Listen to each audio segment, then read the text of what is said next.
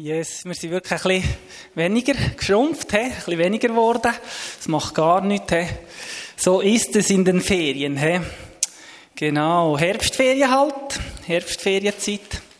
Genau.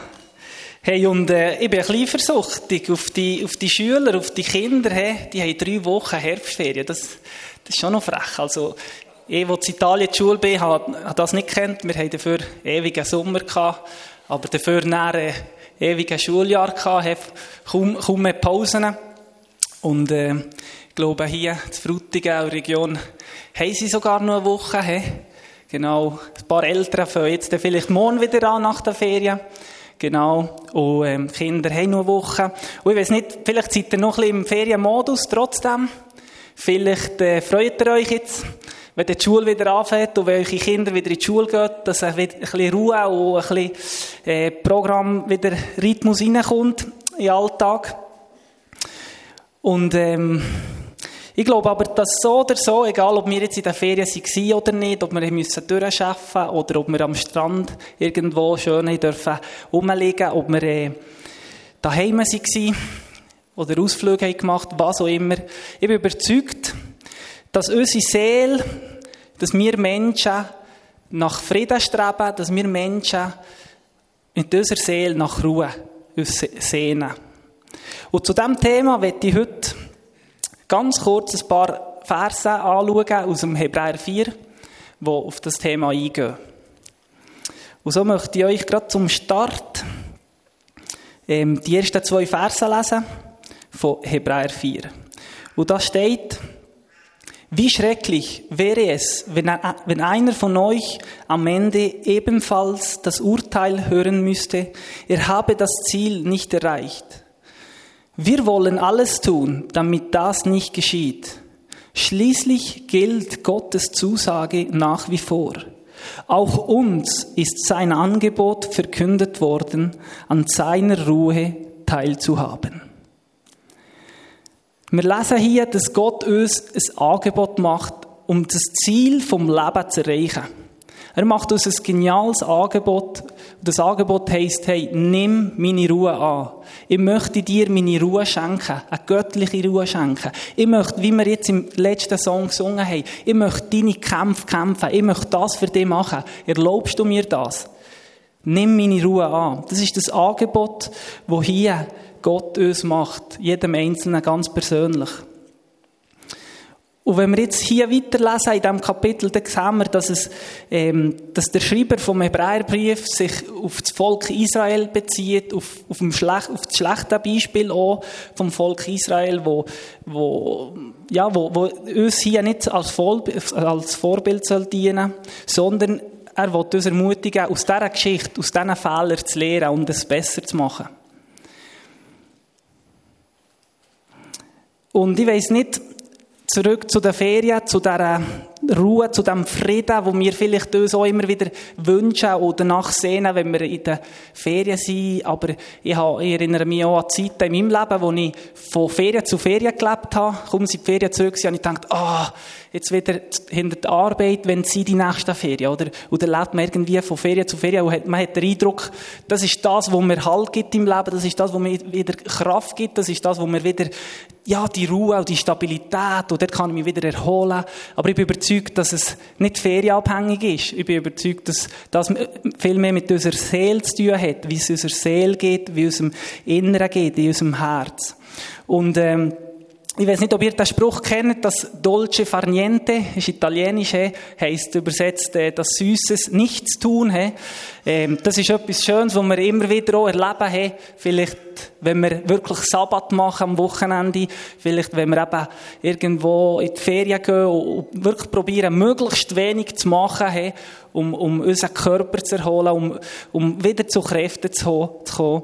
Aber ich glaube, dass auch das nicht damit zu tun hat, nichts damit zu tun hat, mit dieser göttlichen Ruhe, mit dem göttlichen Frieden, wo, wo hier in diesem Hebräerbrief äh, davon redet.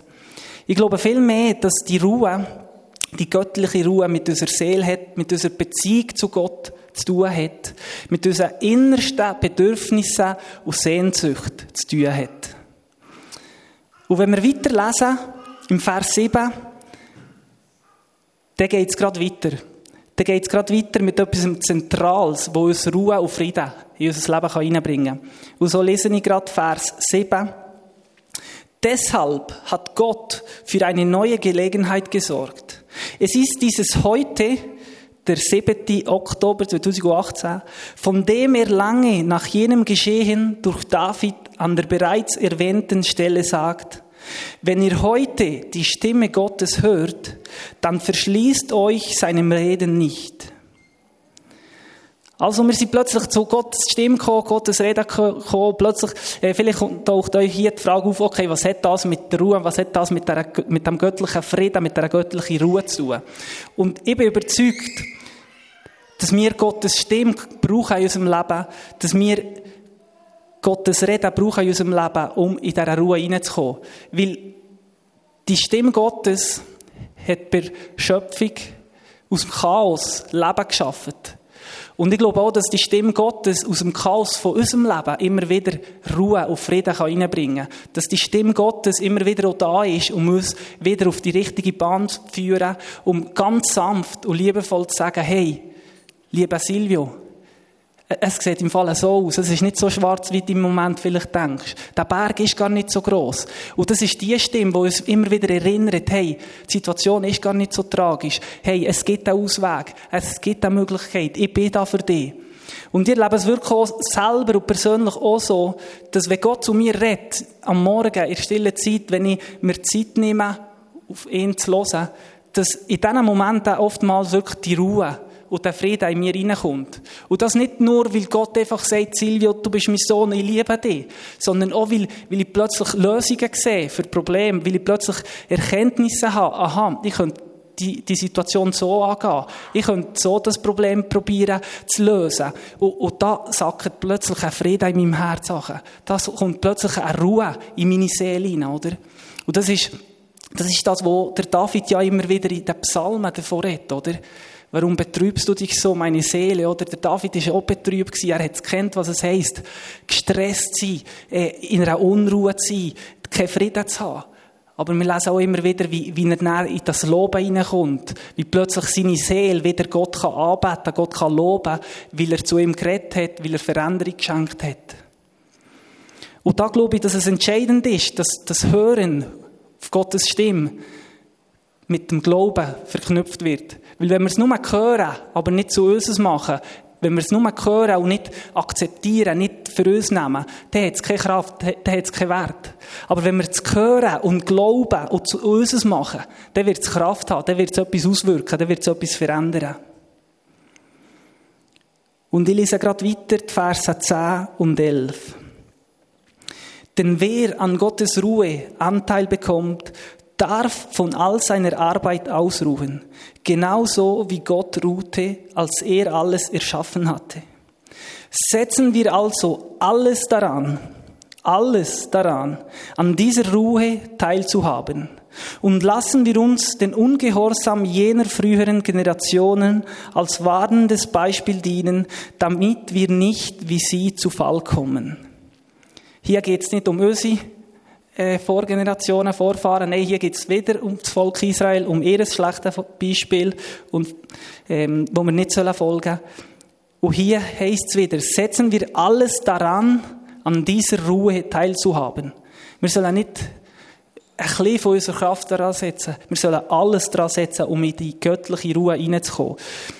Warum ist jetzt die Ruhe so wichtig für uns? Warum ist das so zentral für uns, für unser Leben, für unser vorwärts gehen mit Jesus. Warum, warum ist das so wichtig, die Ruhe? Und ich bin überzeugt, dass allein aus dieser Ruhe Veränderung kann passieren kann. Heilung, Befreiung kann passieren. Weil wenn wir in die Ruhe Gottes hineinkommen, dann, dann werden wir verändert, dann werden wir zu dem bevollmächtigt, wo Gott mit uns möchte tun. Aus dieser Ruhe Gottes werden wir verändert und bevollmächtigt, einen Unterschied auf dieser Welt zu machen. Und ihr lebt selber wirklich auch so, dass es immer wieder herausfordernd ist, einerseits in die Ruhe reinzukommen. Und wenn man es dann mal geschafft hat, in dieser Ruhe reinzukommen, wo, wo deiner Seele wirklich gut geht, wo du musst sagen, wow, es ist so schön, es, es stimmt gerade alles, oder? Alles ist stimmig. dass man dann auch in dieser Ruhe bleiben kann, dass es dann wirklich auch, auch so kann verbleiben kann. Und was mir extrem hat geholfen in den letzten Monaten, im, im letzten Jahr, wo, wo ich auch immer wieder mit meiner Seele äh, auf die Bahn bin gegangen, war, am Morgen Proklamationen auszusprechen über mein Leben. Und Proklamationen sind ja nichts Neues, was jetzt Mode ist, sondern das ist etwas, was der David äh, gemacht hat in den Psalmen. Das, das ist ein Buch voller, voller Proklamationen. Und hier ist mir auch ein ganz altes englisches Lied wieder in den Sinn gekommen, das kennen wir sicher alle, It is well with my soul. Es ist gut mit meiner Seele. Und das ist ein Lied, das voller Proklamation ist, oder? Oder mit einer heftigen Proklamation. Es ist gut mit meiner Seele. Und ich glaube, dass wenn es gut ist mit unserer Seele, dann sind unsere Probleme extrem klein. Dann ist es egal, wie um uns herum stürmt, dann ist es egal, wie schwierig die Situation in der Familie, gesundheitlich bei Arbeit sind. Wenn es in unserer Seele stimmt, wenn Gott unsere Seele herrscht, wenn die göttliche Ruhe unsere Seele beherrscht, dann, dann, dann läuft es, dann geht es, dann haben wir Kraft, dann haben wir Freude, dann haben wir Liebe für unsere Nächsten. Und das möchte ich proklamieren, immer wieder über mein Leben, auch wenn es überhaupt nicht danach aussieht, dass, dass es gut ist mit meiner Seele. Im Gegensatz. Ich glaube, es hat am meisten Kraft, wenn wir das aussprechen, in den Momenten, wo wir merken, hey, es ist gerade gar nicht gut mit meiner Seele. Ich bin, ich bin gerade hin und her gerissen. Ich, ich weiß nicht, wie weitergehen. Aber der proklamiert die Wahrheit über dein Leben. Und ich möchte hier schon abschließen mit, mit dem, dass wir zwei Proklamationen sollen mitnehmen und ich ermutige euch, schreibt es euch auf, auf dem Handy, auf eurem Heftli, wo immer, oder speichert es euch für die nächste Woche, für die nächste Zeit. Weil ich glaube, dass das unser Leben, unseren Alltag kann verändern kann, wenn wir am Morgen Wahrheiten aussprechen über unser Leben. Und das Erste wäre, ich kann an Gottes Ruhe teilhaben. Glauben wir, dass wir an Gottes Ruhe teilhaben können. Und zwar nicht nächste Woche, nicht wenn wir wieder mal Ferien haben, nicht im Jahr. Nein, wir können heute an Gottes Ruhe teilhaben. Schreib das auf und proklamiert das über dein Leben. Ich kann heute an Gottes Ruhe teilhaben. Und glaub mir, wenn das jeden Morgen aussprichst, das, das verändert dich, das prägt dich, das verändert dich. Und die zweite Proklamation, ich kann Gottes Stimme hören. Das ist die erste Logik, die der Teufel uns immer wieder an den Kopf wirft, dass wir seine Stimme nicht hören können. Darum proklamier, egal wie oft dass du die Stimme schon gehört hast, proklamier über dein Leben, ich kann heute Gottes Stimme hören. Nicht erst nächsten Sonntag, nicht erst nach der OHDs, ich kann heute Gottes Stimme hören. Und die darf anfangen spielen. Und ich würde noch beten zum Schluss. Jesus, danke Jesus, dass du die, den Frieden und die Ruhe möglich machst. Dass du mit deiner Ruhe uns entgegenkommst und uns anbietest. Dass wir wirklich dürfen zur Ruhe kommen, den Frieden empfangen, den nur du kannst geben, den die Welt nicht geben kann.